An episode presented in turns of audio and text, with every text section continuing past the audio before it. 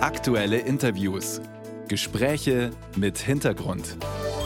Ein Podcast von Bayern 2.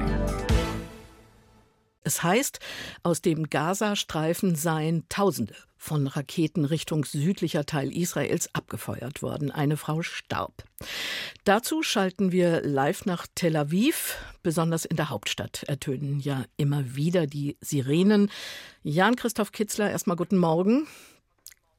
Kollege in Tel Aviv. Wie war das heute früh? Oder reagiert man als Bewohner Tel Avivs normalerweise schon gar nicht mehr auf diese Warnung der Sirenen? Nee, das war schon ein heftiger Alarm hier. Das war äh, sehr nah auch. In der Innenstadt von Tel Aviv gab es einen Treffer auch, also gar nicht weit weg von mir. Alle Menschen, die ich kenne, haben sich in ihre Schutzräume geflüchtet oder haben öffentliche Schutzräume aufgesucht und bis in den Großraum Tel Aviv, das ist so etwa 80 Kilometer nördlich des Gazastreifens, wurde der Ausnahmezustand verhängt. Da wird Leuten gesagt, bleibt in den Schutzräumen und bringt euch in Sicherheit. Auch in der Hauptstadt in Jerusalem gab es übrigens äh, Raketenalarm. Das ist dann ja richtig weit weg und äh, das ist schon ein heftiger Angriff gewesen heute Morgen, unter dem das ganze Land leidet. Herr Kitzler, was genau ist passiert? Was konnten Sie bislang in Erfahrung bringen? Es ging heute Morgen los, so gegen 6 Uhr Ortszeit. Und nach Angaben des israelischen Militärs sind in kurzer Zeit, also in zwei bis drei Stunden, 2200 Raketen auf Israel abgefeuert worden aus dem Gazastreifen. Und so eine große äh, Zahl von Raketen, die bringt dann auch die Raketenabwehr, das System Iron Dome, was es hier gibt und was sehr erfolgreich eigentlich ist, an seine Grenzen. Deswegen gab es ein paar Einschläge. Noch ist die Lage unübersichtlich. Es ist so, dass immer weiter noch Alarm ausgelöst wird, dass es immer weitere Schläge gibt und äh, das Militär versucht, versucht, die Lage so einigermaßen unter Druck, zu, unter Kontrolle zu bringen. Großes Problem war eben auch, und das ist wirklich was Neues, dass bewaffnete Kämpfer, palästinensische Kämpfer aus dem Gazastreifen über die Grenze gegangen sind und in israelische Ortschaften eingedrungen sind. Und das waren dann zum Teil oder sind immer noch dramatische Szenen. Der oberste Polizeichef von Israel, der hat gesagt, es gäbe da 21 aktive Orte, wo das passiert ist und wo es diese Kämpfe gab. Also das ist schon massiv und auch dabei sind Menschen gestorben. Für eine Bilanz, wie viele Tote und Verletzte es gab, ist es noch viel viel zu früh. Wenn das stimmt, Herr Kitzler, wie sind die da hingekommen? Sind das die berühmten Tunnel unter der Grenze? Nee, die sind über den Zaun gekommen, die haben Löcher in den Zaun gebombt zum Teil. Äh, die haben vor allem aber auch Israel überrascht. Erstens mit diesem massiven Angriff und dann eben mit äh, dem, dem Eindringen in das Land. Die israelische Verteidigungsminister, der hat gesagt, ähm, die sind auf dem Landweg gekommen, aber auch äh, über die Luft. Ich habe Fotos gesehen oder Bilder von Gleitschirmfliegern, Bewaffneten, die offenbar über den Zaun geflogen sind und auch auf dem Seeweg sind die gekommen. Und die sind dann eben in Orte eingedrungen, zum Beispiel in die Stadt Ashkelon. Das ist eine Stadt äh, ganz in der Nähe, nördlich vom Gazastreifen. Da gab es Videos, die der Bürgermeister dann bestätigt hat. Da ziehen bewaffnete Hamas-Kämpfer durch die Straßen mit schwer, schwer bewaffnet und schießen durch die Gegend. Ein Hamas-Kommandeur sprach vom Beginn der größten Schlacht.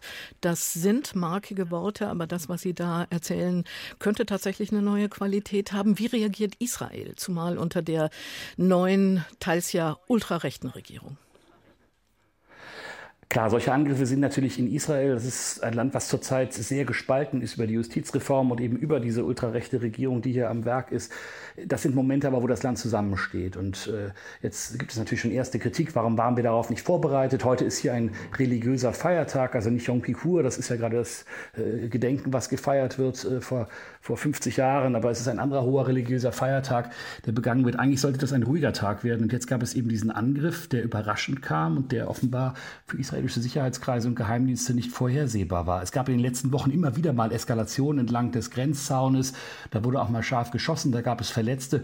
Aber auf so einen massiven Angriff, da war man nicht, offenbar nicht darauf vorbereitet. Und jetzt versucht man nach und nach langsam die Lage unter Kontrolle zu bringen. Man rechnet auch damit, dass es natürlich einen massiven Gegenschlag geben wird. Es hat schon Luftangriffe auf Ziele im Gazastreifen gegeben, aber Israel wird heftig darauf reagieren. Wir gehen eigentlich davon aus, dass es eine weitere Eskalation gibt in den nächsten Stunden und Tagen. Israel muss darauf reagieren, allein schon um Stärke zu beweisen. Von Kriegsmodus ist die Rede. Fürchten Sie sich vor einem neuen Krieg? Naja, hier wird immer relativ schnell vom Krieg gesprochen. Eigentlich ist ja die Ausrufung eines Krieges völkerrechtlich irgendwie geregelt, aber hier ist man schon im Kriegsmodus. Es wurden große Mengen von Reservisten mobilisiert. Die Einsatzkräfte sind im, in Alarmbereitschaft. Also das ist schon natürlich eine heftige Situation jetzt, wo viele äh, auch äh, Einsatzkräfte gefragt sind.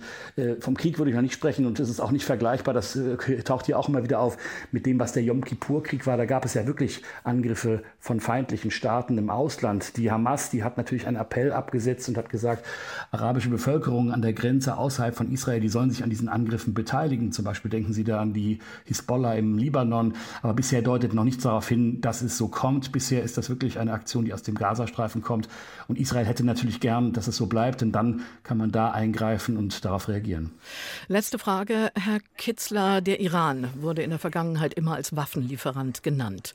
Ähm, über dubi dubiose Wege, Hisbollah haben Sie gerade genannt, ähm, durch diese Tunnel unter den Grenzen soll das alles passiert sein. Muss man das in diesem Fall wieder vermuten? Da ist ja, muss ja eine Menge angelandet sein im Gazastreifen.